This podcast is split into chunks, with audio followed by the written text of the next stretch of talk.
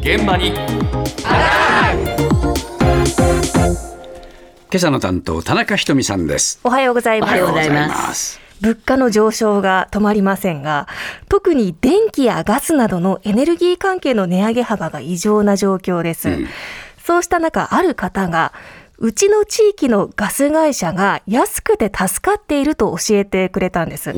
そのガス会社は千葉県茂原市に拠点を置く大滝ガスという会社なんですが、ええこれどれくらい安いのか、千葉県在住の4人家族、坂田さんに伺いました。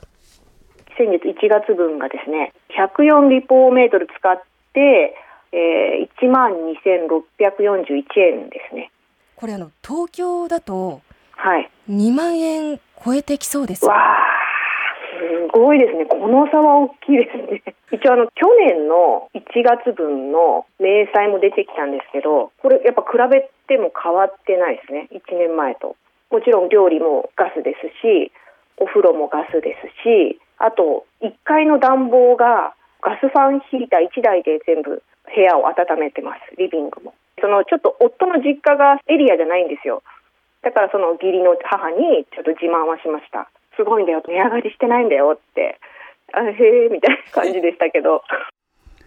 ずいぶん安そうね、結構安いみたいですね。ええ。あのガス会社こちらのものは千葉県の主に南側、茂原市、市原市、八千代市など17万の世帯が対象エリアで、ええ。坂田さんは八千代に住んでいる方です。はいで、夫と子供2人の4人家族で、築35年以上の戸建てということで、結構寒い家だそうで、あの風通しがいいんですって おっしゃっていましたけれども、ええガスファンヒーターで朝晩暖を取っているそうなんです。ええその坂田さんのガス代振り返りますと、1月が104立方メートル使って、1万2641円。はいはい、1万円超えます。で、昨年1月は同じぐらい113立方メートル使って1万3611円。うんなので値上がりしていないんですね。そうかそうかはい。でちなみに同じ量使った場合、東京ガスの料金に換算すると2万円を超えてきますので、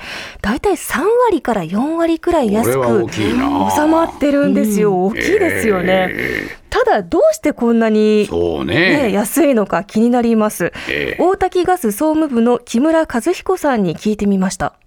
千葉県産の天然ガスのおかげとまあいうことになるかと思います。千葉県の下にですね、南関東ガス田という、まあ、ガス田が広がっておりまして、ガス層と言われている、まあ、ガスがたくさんある地層があるわけなんですけれども、まあそこから天然ガスをまあ生産していると。ですので、えーおよそ10年間弱ですけれども、料金改定といったものはございません。実際に川の下からですね、自然の天然ガスがブクブクと出てきているところもございますので、あの、下に魚がいるのかなとか、天然ガスは無色、無臭ですので、匂いもありませんし、色もついていないと。初めての人は何かわかんないかもしれませんね。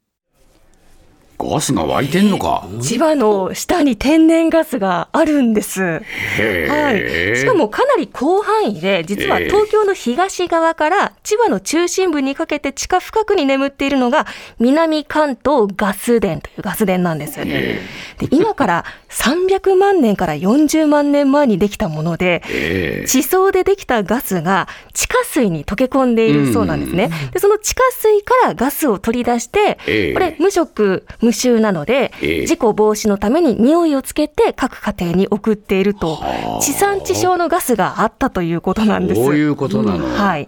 で、一方の我々がよく使っている多くの都市ガス会社は、ええ。天然ガスを輸入しています、海外から。うん。そのため国際価格の影響を受けるんですが、こちらは地元で取れる地産地消のガスなので、はい、輸入価格は基本的には関係ないんですね。そうか、はええ。そして埋蔵量も、ええ。今のレベルの使い方なら、800年も持つと言われているそうなので、ええすごいね。はい、量としても実は豊富にこの地下深くにあったんです、関東の。なるほど、はい。ええ。ただ、残念なのは、あの、ここからどんどん増産するわけにはいかないそうなんです。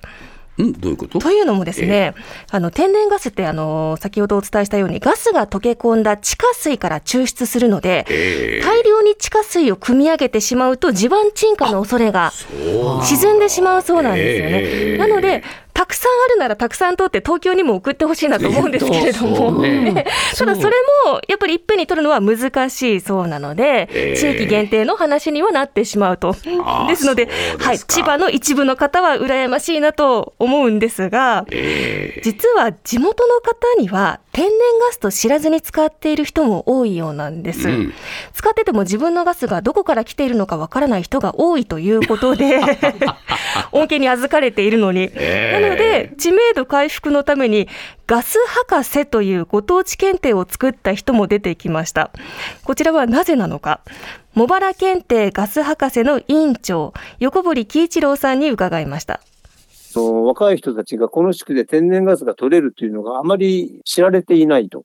今はもう都市化されちゃって、そんな田んぼの脇で、そのブクブクとガスが湧いてるっていう光景はまず見ない。でもそのガスがあったおかげで、そのこの茂原っていうのは、この外房の田舎でも工業都市として栄えることができたと。歴史の上ではとてもガスが重要であるっていうのを、ほとんど若い人は知らないと。それじゃいかんだろうっていうことで、ガス博士検定を始めよう。例えば、南関東ガス田は、えー埋蔵量が何年分あるでしょうかとか、どういうものが堆積してできたとか、まあ、地理的なもの、歴史的なものっていうことで、試験を毎年1回やっていると。そうか、はい。これに受かると博士になれるわけ？博士ですという認定書がもらえるだけで資格としては何かに役に立つわけではないかもしれないんですが。でもな、はい。地元を知るきっかけにはなるそうなですね。100問問題があるようで今年は秋あにはい、年に1回開催予定と、う。はい、いうことでええす。なので海外のリスクを考えるとやはりこういったエネルギーの地産地消が重要ですが、本当そうだよね。ねえその第一歩は地元を知ることということです。これだけどガス田ってここの茂原のこの辺りだけなの？あの実は千葉以外にもあるんです。